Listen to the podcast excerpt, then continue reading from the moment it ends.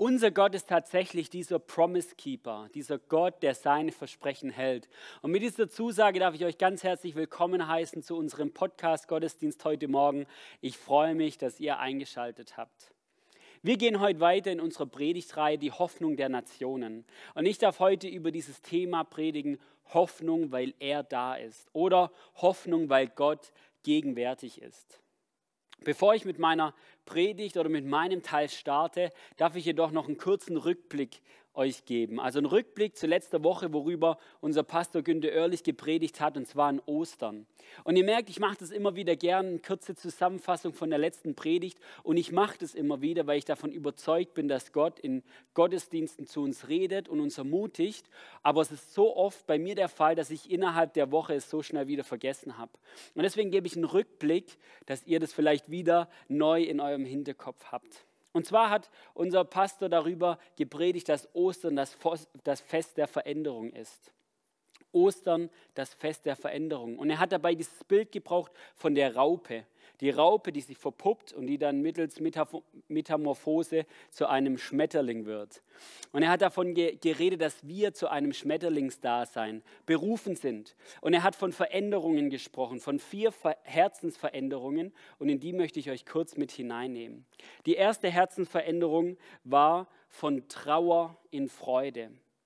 Trauer in Freude. Er hat die Geschichte aufgegriffen von Maria Magdalena, die ans leere Grab Jesu kommt. Der, der, der Stein ist weggerollt, das Grab ist leer und sie weint bitterlich, weil sie davon ausgeht, dass der, dass der Leichnam geraubt wurde, ge, gestohlen wurde. Und Jesus tritt an Maria Magdalena heran und sagt nur ein Wort, er sagt Maria. Er ermutigt Maria an, der, an dieser Stelle. Er nimmt ihr die Trauer und er schenkt ihr neue Freude, er schenkt ihr neue Begeisterung. Also eine, ein Herzens, eine Herzensveränderung von Trauer in Freude. Und dann kam es hat äh, Günther über eine zweite Geschichte gepredigt, die Emmaus-Jünger. Emmaus-Jünger waren vermutlich oder waren Jünger Jesu und sie haben vermutlich davon mitbekommen oder haben sogar gesehen, dass Jesus gekreuzigt wurde. Und sie gehen frustriert nach Hause, frustriert nach Hause, nach Emmaus, weil sie ihre gesamte Hoffnung, weil sie ihre, ja, die gesamte Messias-Erwartung in diesen Jesus gesetzt haben. Sie sind resigniert. Sie gehen nach Hause und auf diesem Weg kommt Jesus an sie heran und er spricht mit ihnen. Er geht mit ihnen sogar nach Hause und bricht mit ihnen das Brot. Und erst zu Hause merken sie, dass es dieser Jesus ist. Und sie sagen, brannte nicht unser Herz, als er uns die Schriften öffnete. Also Jesus begegnet diesen Emmaus-Jüngern und es verwandelt sich Resignation in neue Hoffnung. Von Resignation in neue Hoffnung. Und wir hatten eine dritte Verwandlung des Herzens und zwar von Angst zu Mut. Günther hat die, diese Geschichte aufgegriffen von den, von den Jüngern, die sich eingeschlossen hatten, weil sie Angst vor den Jugend, Juden hatten. Sie haben sich eingeschlossen, weil sie Angst hatten, dass möglicherweise mit ihnen dasselbe passiert, was mit ihrem, äh, mit ihrem Rabbi passiert ist. Sie hatten Angst. Und Jesus tritt in diesen physischen Raum der Angst ein. Er kommt in diesen Raum rein, ohne die Tür zu nutzen. Aber er kommt nicht nur in diesen physischen Raum der Angst ein, sondern er kommt auch in diesen Raum der Angst in ihrem Herzen hinein. Und er verändert, er verwandelt diese Angst in neuen Mut. Also die Ver Ver Verwandlung von Angst zu Mut. Und noch ein, die letzte Geschichte, die, die ähm, Günther angesprochen hat, die Verwandlung von Schuld und Scham zu neuer Freiheit. Und er hat dazu die Geschichte von Petrus erzählt. Die Jünger sind am See Tiberias fischen, sie begegnen Jesus und Jesus nimmt Petrus zur Seite, geht mit ihm spazieren und er führt ein seelsorgerliches Gespräch mit ihm und fragt ihn mehrmals, liebst du mich? Er führt ein seelsorgerliches Gespräch und er verwandelt diese Scham und diese Schuld, wo Petrus Jesus dreimal verleugnet hat, in neue Freiheit. Also Herzensverwandlungen. Und wie oft ist es in unserem Leben so, dass einer dieser vier in unserem Leben Platz hat, in unserem Herzen Platz hat und wo Jesus neu Anspruch darauf haben möchte, diese diese verschiedenen Dinge, Resignation, Angst und so weiter, neu zu verwandeln. Ich möchte euch ermutigen, wenn, wenn euch da letzte Woche oder heute etwas angesprochen hat, da dran zu bleiben und es nicht links liegen zu lassen. Ihr könnt auch die Predigt auf ähm, YouTube und auf unserer Website nachhören. Wir sind auch auf Spotify und iTunes. Seid ihr herzlich eingeladen, es euch nochmal anzuschauen. Und jetzt starten wir in unsere, in unsere Predigt heu, heute Hoffnung, weil er da ist. Hoffnung, weil er da ist. Gott ist gegenwärtig. Das lesen wir durch die gesamte Bibel hindurch, durch das Alte und das Neue Testament auf die verschiedensten und auf die verrücktesten Weisen. Und gerade im Alten Testament lesen wir es zum Beispiel beim Volk Israel. Das Volk Israel zieht aus Ägypten hinaus und Gott ist gegenwärtig. Er weist ihnen den Weg durch die Feuer und durch die Rauchsäule. Er weist ihnen den Weg und sie wissen, Gott ist da. Einige Zeit später gibt es das Zelt der Begegnung. Das Zelt der Begegnung, in welches Mose immer wieder hineingeht. Gott zeltet unter seinem Volk oder in seinem Volk. Einige Zeit später gibt es den Tempel, das Allerheiligste, wo, wo Gott so unglaublich einzieht in diesen Tempel, in das Allerheiligste. 1. Könige 8. Gott ist präsent und die Menschen pilgern zu diesem, zu diesem Tempel. Wir lesen auch von Einzelpersonen, wo Gott ihnen unglaublich begegnet oder ihnen aus der Patsche hilft. Zum Beispiel Elia, der zum Berg Horeb geht und Gott sieht an diesem Berg vorbei und Elia ist mit dabei. Er verhüllt sein Gesicht und hört die Stimme und er hört das, das leise Geräusch. Oder aus der Patsche helfen die Freunde Daniels im, im Feuerofen, wo eine zusätzliche Person dabei ist. Gott ist dabei. Im Alten Testament lesen wir davon oder, oder können es nachspielen, dass es das Herzensanliegen Gottes ist, bei seinen Menschen zu sein, unter ihnen zu sein. Und all das bündelt sich in einer Verheißung und die lesen wir in Jesaja 7, Vers 14, denn da heißt es, Darum wird der Herr selbst euch ein Zeichen geben. Siehe, die Jungfrau wird schwanger werden und einen Sohn gebären und wird seinen Namen Immanuel nennen. Was hat das mit Gegenwart Gottes zu tun? Immanuel, die Bedeutung des Namens ist Gott mit uns. Gott ist mit uns. Und diese Verheißung aus 7, also Jesaja 7,14 ver, ver, erfüllt sich mit Jesus. Ihr habt es wahrscheinlich schon vermutet mit dieser Jungfrauengeburt. Ähm, Jesus wird geboren, es ist die Erfüllung dieser Verheißung. Matthäus zitiert sogar diese Bibelstelle in Matthäus 1, Vers 23. Er zitiert diese Bibelstelle, die Jungfrau ist schwanger geworden und ihm wurde der Name ge ge gegeben, Immanuel, Gott ist mit uns, Gott mit uns. Und jetzt fragt sich der ein oder andere vermutlich, ja, Erfüllung schon irgendwie, aber Jesus heißt ja Jesus und jetzt nicht Immanuel. Also wir lesen es ja sonst nirgends, dass er Immanuel genannt wird. Und ähm, das stimmt. Bei diesem Namen Immanuel handelt es sich nicht um den Eigennamen Jesu, das ist immer noch Jesus. Es handelt sich vielmehr um diesen symbolischen Namen. Es handelt sich um, ähm, es handelt sich darum, was Jesus verkörpert. Jesus verkörpert diesen Immanuel. Jesus verkörpert diesen Gott ist mit uns. Und wenn wir diese Namensbedeutung Immanuel mit der Namensbedeutung von Jesus zusammenbringen, dann ist es unfassbar. Jesus kommt aus dem Hebräischen heißt Jeshua. Jahwe ist Hilfe oder Jahwe hilft. Und wenn wir das umsetzen, dann ist Immanuel, Gott ist mit uns und Jahwe hilft. Wenn wir das zusammenbringen in Jesus, unglaublich. Gott ist mit uns und Gott hilft. Der Gott, der hilft, ist mit uns. Jesus ist Immanuel. Und Jesus selbst zeugt davon. Im Missionsbefehl Matthäus 28 am Ende lesen wir davon, dass Jesus zu sich selbst sagt, ähm, ich werde bei euch sein alle Tage bis zur Vollendung des Zeitalters. Jesus selbst sagt es zu seinen Jüngern und er schenkt es uns auch als Verheißung. Jesus ist die Erfüllung, Jesus ist dieser Immanuel. Und jetzt wenn wir die Bibel lesen, dann lesen wir in der Apostelgeschichte davon, dass Jesus ähm, in den Himmel hochgefahren ist, dass Jesus zur Rechten Gottes sitzt. Wie kann es dann sein, dass er zu uns sagt, er ist mit uns? Hat Jesus an dieser Stelle gelogen? Und Jesus gibt, die, äh, gibt uns die Antwort bereits im Johannesevangelium, Vers 14, äh, im Kapitel 14, Vers 16 bis 18. Da heißt es, und ich werde den Vater bitten, und er wird euch einen anderen Beistand geben dass er bei euch ist in Ewigkeit, den Geist der Wahrheit, den die Welt nicht empfangen kann, weil sie nicht, weil sie ihn nicht sieht noch ihn kennt. Ihr kennt ihn, denn er bleibt bei euch und wird in euch sein. Und jetzt, ich werde euch nicht verweist zurücklassen, ich komme zu euch. Also Jesus spricht hier von einem Beistand, er, er, spricht von einem Tröster, er spricht von einem Geist der Wahrheit, er spricht vom Heiligen Geist, er spricht davon, dass er ihn oder dass der Vater ihn zusenden wird und im selben Moment spricht er davon, ich werde euch nicht verweist zurücklassen, ich komme zu euch. Das heißt, dieser Jesus, dieser, dieser König, der zur Rechten des Vaters sitzt, ist zugleich durch seinen Geist bei uns, durch den Heiligen Geist bei uns. Es ist spannend zu lesen in Römer 8, im Vers 9 wird der Heilige Geist im, im ersten Vers als Geist Gottes beschrieben und im nächsten als Geist Christi. Und möglicherweise ist es für uns verwirrend, weil wir ja als Christen glauben, dass Gott der Vater eine Person ist, Gott der Sohn eine Person ist und Gott der Heilige Geist eine Person ist. Und es glauben wir absolut, dass es drei Personen sind und dennoch ist es eine Einheit. Und dadurch ist es möglich, dass Jesus durch den Geist mit uns ist. Das lesen wir in, auch in Galater 2, 19 bis 20, da heißt es, ich bin mit Christus gekreuzigt und nicht mehr lebe ich, sondern Christus lebt in mir. Was für eine Zusage. Und ich habe einige Geschichten aus dem Alten Testament genannt und jetzt die, die neutestamentliche Theologie dargelegt. Was hat sich denn verändert? Wir haben im Alten Testament davon gelesen, dass Gott unter seinem Volk zeltete.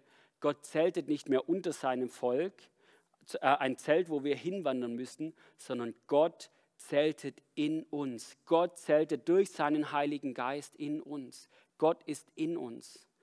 Oder wir haben, ich habe es davon gehabt, von dem, von dem Tempel, vom Allerheiligsten, wo die Menschen hinpilgern zu diesem Tempel. Wir lesen in 1. Korinther 6, 19, lesen wir, oder wisst ihr nicht, dass euer Leib ein Tempel des Heiligen Geistes in euch ist? Denn ihr von Gott habt und dass ihr nicht euch selbst gehört. Was für eine krasse Aussage. Wir müssen nicht mehr wohin hinpilgern, sondern wir selbst im Tempel des Heiligen Geistes. Immanuel, es ist wahr, Gott ist mit uns, Gott ist sogar in uns.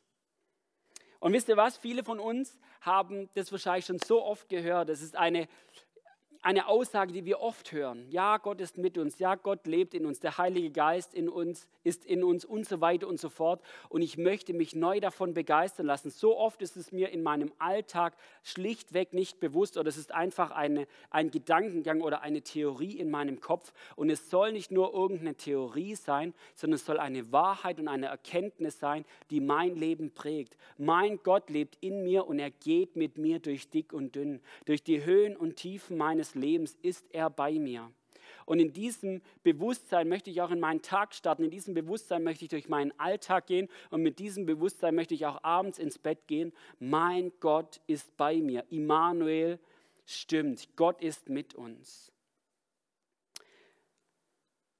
Hoffnung, weil Gott da ist, lautet ja die Predigt heute. Und wir schauen uns ähm, diese, diese gesamten letzten Predigtreihen ja immer im, mit, dem, mit dem Blickwinkel Krise an, durch die Corona-Krise. Und auch schauen wir uns heute die Gegenwart Gottes mit der Brille der Krise an.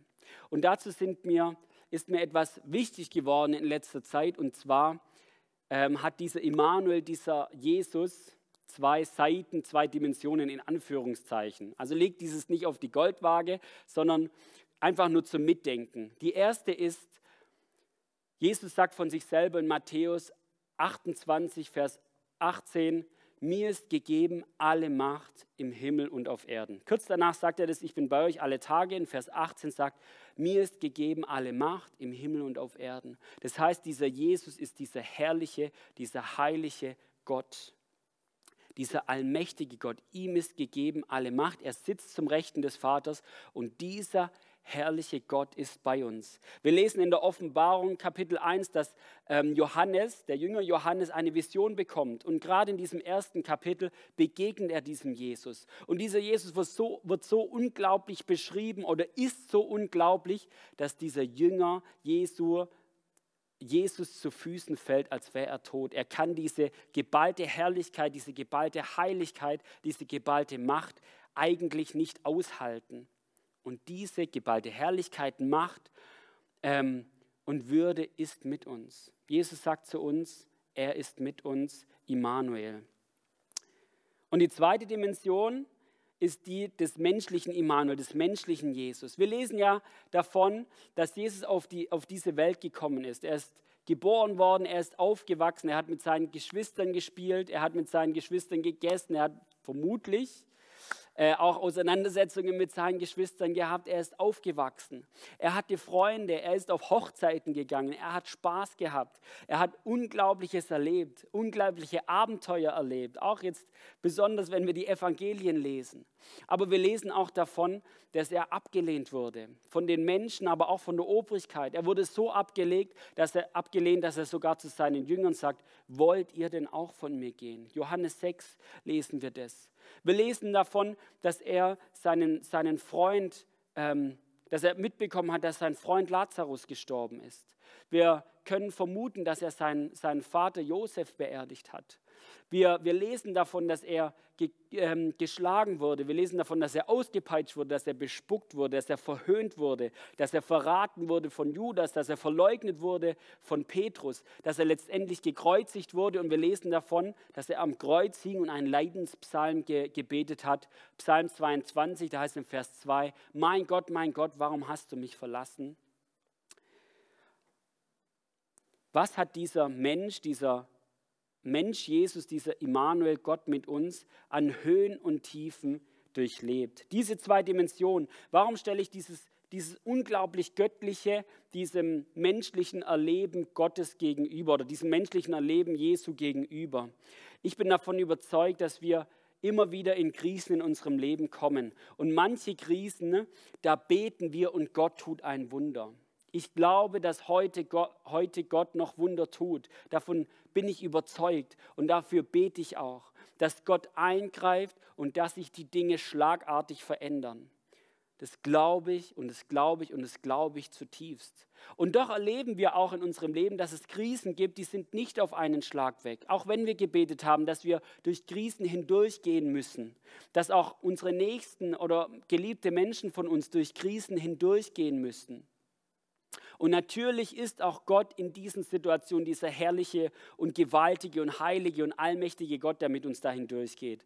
Und möglicherweise oder hoffentlich kommen wir durch diese Krisen hindurch mit einem tieferen Glauben oder durch einen gestärkten Charakter oder was auch immer, dass wir durch diese Krisen etwas gelernt haben. Aber auf einer seelsorgerlichen Ebene ist es mir wichtig, diesen menschlichen Immanuel zu betonen. Wenn ich in einer Krise bin, wenn ich in diesem finsteren und tiefen Tal bin, mir das bewusst zu machen, wer dieser Jesus ist, der durch die Höhen und Tiefen seines eigenen Lebens gegangen ist, der selber verraten wurde, der selber gelitten hat, der selber Menschen beerdigt hat, der selber geweint hat, der selber Schmerzen erfahren hat, der selber Ablehnung erfahren hat. Und wenn ich mir dieses bewusst mache, dass dieser Immanuel, dieser Gott, dieser Mensch bei mir ist, dann berührt mich das seelsorgerlich auf einer ganz tiefen Ebene. Immanuel, Jesus, Gott ist mit uns. Ich habe vor einigen Jahren, doch sind einige Jahre her, einen Psalm gelesen, Psalm 34, 19. Da heißt es, nahe ist der Herr denen, die zerbrochenen Herzen sind und die zerschlagenen Geistes sind, rettet er. Genialer Psalm, wunderschöner Psalm. Ich habe ihn gelesen, ich habe ihn unterstrichen. Und zwei Tage später ist meine Mutter, ich habe damals noch zu Hause gewohnt, zu mir ins, ins Zimmer gekommen und hat mir erzählt, dass mein, mein guter Freund bei einem Fahrradunfall ums Leben gekommen ist. War ein guter Freund von mir, war mein Klassenkamerad. Wir sind zusammen in Urlaub gegangen, haben gemeinsam Silvester gefeiert, ein Kumpel halt. Und ich habe diese Bibelstelle herausgekramt, die ich zwei Tage zuvor gelesen hatte. Nahe ist der Herr denen, die zerbrochenen Herzen sind und die zerschlagenen Geistes sind, rettet er. Und es hat mich auf einer tiefen Ebene bewegt, dass dieser Jesus, dass dieser Gott bei mir ist und dass dieser Gott mit mir durch diese Krise, durch diese Trauer hindurchgeht. Dadurch war die Krise nicht weg. Dadurch war die Trauer nicht weg. Und er war auch nicht wieder einfach am Leben. Aber mein Gott, mein Immanuel ist mit mir durch diese Zeit hindurchgegangen. Unser Gott, unser Jesus ist da. Und dann kommen wir zur letzten Krise unseres Lebens. Jeder Mensch von uns wird eines Tages sterben. Und wenn ich mir das überlege, dann bringt es in mir ein Stück weit ein mulmiges Gefühl hervor. Ja, ich habe diese Auferstehungshoffnung, ich habe diese Ewigkeitshoffnung und doch bringt es in mir ein bisschen ein mulmiges Gefühl hervor. Aber Jesus sagt, ich bin bei euch bis zur Vollendung des Zeitalters. Er ist bei uns bis zum Ende bis zu unserem letzten Atemzug. Und ich habe da vor kurzem eine Geschichte gelesen und die möchte ich euch vorlesen, weil sie mich unheimlich bewegt hat. Ein älterer Mann lag im Sterben und wurde von seinem Pastor besucht. Als der Pastor an sein Bett trat, bemerkte er einen leeren Stuhl neben seinem Bett. Er sagte zum Patienten, ich sehe, du hast heute schon Besuch gehabt. Nein, antwortete der alte Mann. Das muss ich dir erklären. Vor Jahren, als ich Christ wurde, wusste ich einfach nicht, worüber ich mit Gott reden sollte. Die Sache mit dem Beten mir etwas, kam mir etwas komisch vor. Da hat mir ein Freund empfohlen, jedes Mal beim Beten einen leeren Stuhl vor mich hinzustellen und mir vorzustellen, dass Jesus Christus darauf säße. Seither rede ich mit Jesus, wie ich mit einem Freund reden würde. Das hat mir damals sehr geholfen. Bis heute spüre ich auf diese Art, dass Gott nahe ist und dass er mich liebt. Zwei Tage später bekam der Pastor einen Anruf von der Tochter des Mannes. Sie weinte und berichtete ihm, dass der Vater gestorben war. Als sie ihn tot auffand, bemerkte sie etwas Außergewöhnliches. Ihr Vater hatte seine Hand auf einem leeren Stuhl neben dem Bett gelegt. Was für eine bewegende Geschichte. Und genau in dieser Geschichte kommt das zum Ausdruck, was ich gerade gesagt habe. Gott ist mit uns, Immanuel, bis zum letzten Atemzug, indem wir unsere Hand auf einen leeren, und ich glaube nicht leeren, Stuhl legen. Gott ist mit uns bis zum letzten Atemzug. An Karfreitag haben wir eine liebe Schwester bei uns aus der, ähm, ist, ist eine liebe Schwester bei uns aus der Gemeinde heimgegangen. Sie hat hier, hat hier viel gedient, war mitten in der Gemeinde dabei und auch zu ihr und auch ihr hat es gegolten und gilt es. Gott ist mitgegangen bis zum letzten Atemzug, Immanuel. Gott war mit ihr. Was ist das auch für eine Hoffnung. Und diese Gegenwart Gottes endet ja nicht mit dem Tod. Es ist ja die Hoffnung, die wir über diesen Tod hinaus haben. Wir lesen in Offenbarung 21, 22 bis 23, da ist die Rede vom neuen Israel, also von der Ewigkeit, da lesen wir. Und ich hörte eine laute Stimme von dem Thron her sagen, siehe, das Zelt Gottes bei den Menschen. Und er wird bei ihnen wohnen und sie werden seine Nation sein. Und Gott selbst wird bei ihnen sein, ihr Gott. Und er wird jede Träne von ihren Augen abwischen. Und der Tod wird nicht mehr sein, noch Trauer, noch Geschrei, noch Schmerz wird mehr sein. Denn das Erste ist vergangen. Das heißt, dieser Zuspruch Immanuel, Gott ist mit uns, gilt absolut für die, Ewigkeit, äh, für, die, für die Gegenwart, für das Hier und Jetzt. Es gilt für unsere Zukunft bis zu unserem letzten Atemzug. Aber Immanuel, Gott ist mit uns, endet nicht mit unserem letzten Atemzug, sondern wir glauben fest daran, dass wir in der Ewigkeit, in der geballten Gegenwart unseres Gottes leben werden. Das ist der Zuspruch der Bibel an uns. Das ist unsere Aufer äh, Auferstehungshoffnung, unsere Ewigkeitshoffnung, unsere Ewigkeitsperspektive. Wir werden in Ewigkeit bei ihm sein. Das heißt, Immanuel gilt von jetzt an bis in alle Ewigkeit. Gott ist mit uns. Was nehme ich jetzt also mit aus dieser Predigt? Für mich sind es drei Dinge. Die erste Sache ist, und das habe ich jetzt oft wiederholt, und es macht mir nichts aus, es wieder zu wiederholen, weil es so wichtig ist. Unser Gott ist mit uns in den Höhen und Tiefen unseres Lebens und ich möchte mir das immer wieder bewusst machen. Wenn ich morgens aufstehe, möchte ich mir bewusst machen, mein Gott geht mit mir durch diesen Tag. Wenn ich einen schwierigen Tag habe, ist er dabei. Wenn ich einen genialen Tag habe, ist er dabei. Gott ist mit uns. Und daraus folgt natürlich, wenn dieser Gott mit uns ist, dann darf ich natürlich auch mit ihm kommunizieren und darf mit ihm reden und darf, mit ihm, darf ihn um Hilfe bitten und darf mich mit ihm gemeinsam über diesen Tag freuen, aber auch über diesen Tag nerven. Mensch, Jesus ist jetzt wirklich Banane gelaufen. Mit diesem Gott, der mit mir ist, kommunizieren, mit ihm sprechen. Und das Geniale ist, dass er antwortet. Und das Letzte ist, Jesus geht mit mir bis zum Tod und in Ewigkeit werde ich bei ihm sein. Diese Auferstehungshoffnung, diese Ewigkeitshoffnung haben wir. Diese drei Punkte und ich möchte jetzt noch mit uns beten.